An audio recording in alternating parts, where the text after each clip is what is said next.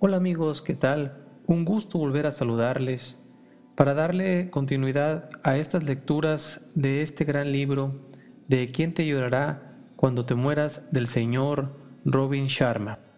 Y ahora le toca el turno al capítulo número 3, el cual dicta no pierdas la perspectiva. Según cuenta una vieja historia, cierto día un hombre gravemente enfermo fue llevado en silla de ruedas a una habitación de hospital donde otro paciente ocupaba la cama que había junto a la ventana. Al poco tiempo, los dos ya se habían hecho amigos y el que estaba al lado de la ventana miraba por ella y se pasaba las horas deleitando a su compañero postrado en la cama con vívidas descripciones del mundo exterior. Algunos días describía la belleza de los árboles del parque que había frente al hospital y la danza de las hojas en el viento. Otros días entretenía a su amigo con minuciosas narraciones de lo que la gente que pasaba junto al hospital hacía.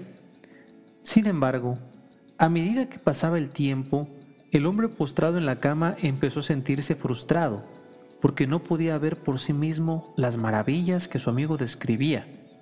Su antipatía continuó creciendo y acabó por odiarlo intensamente. Una noche, durante un ataque de tos particularmente severo, el paciente de la cama junto a la ventana dejó de respirar. En vez de apretar el interruptor para pedir ayuda, el otro hombre eligió no intervenir.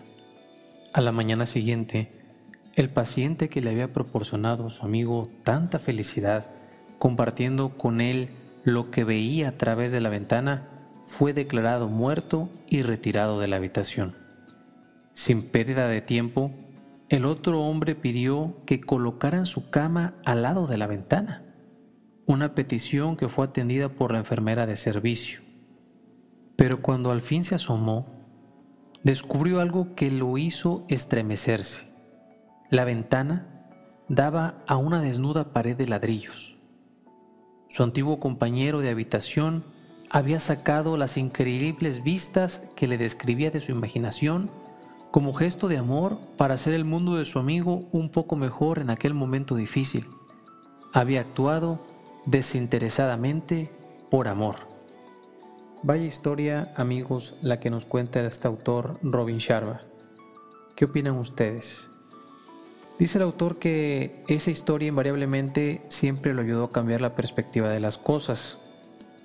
Dice que para disfrutar de una vida más feliz y sentirnos realizados cuando nos hallemos en circunstancias difíciles, debemos estar dispuestos a cambiar nuestra perspectiva y preguntarnos continuamente, ¿hay un modo más sabio e ilustrado de ver esta situación aparentemente negativa?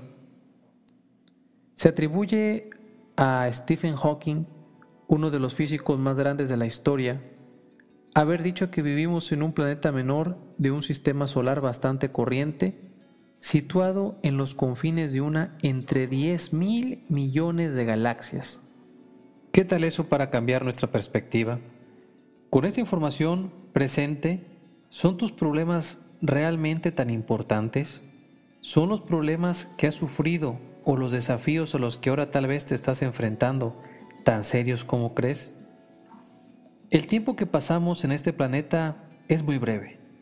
En el esquema general de las cosas, nuestras vidas son solo notas pasajeras en el lienzo de la eternidad. Por eso, ten la sensatez de disfrutar de tu viaje y saborear el proceso.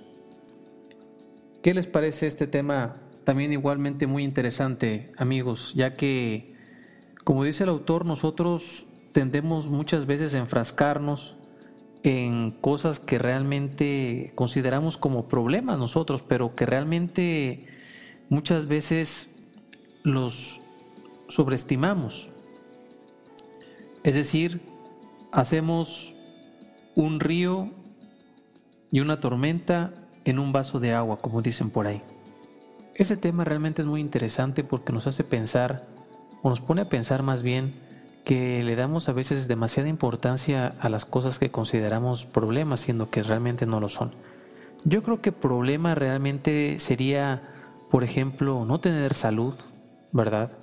O estar enfermo ya de algún tipo de situación o de enfermedad terminal, que sabes que te vas a morir en un tiempo determinado, yo creo que eso sí es un problema.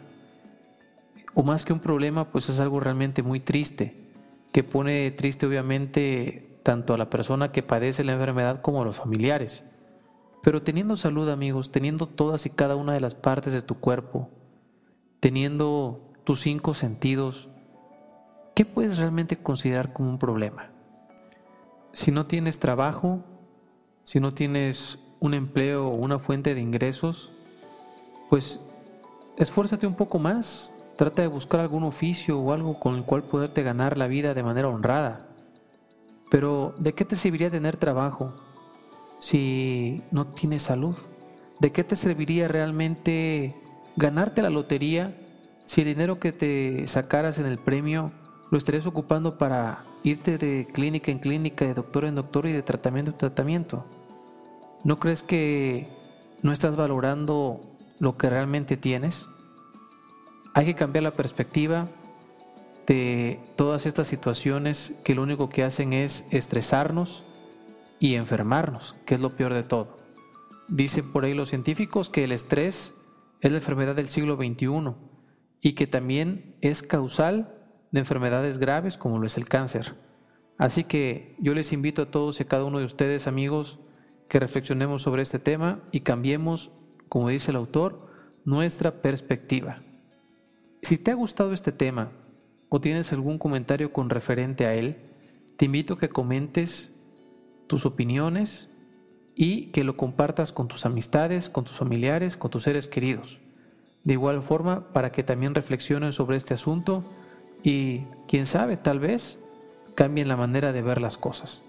Les mando un fuerte abrazo que Dios me los bendiga y nos vemos hasta la próxima. Muchas gracias.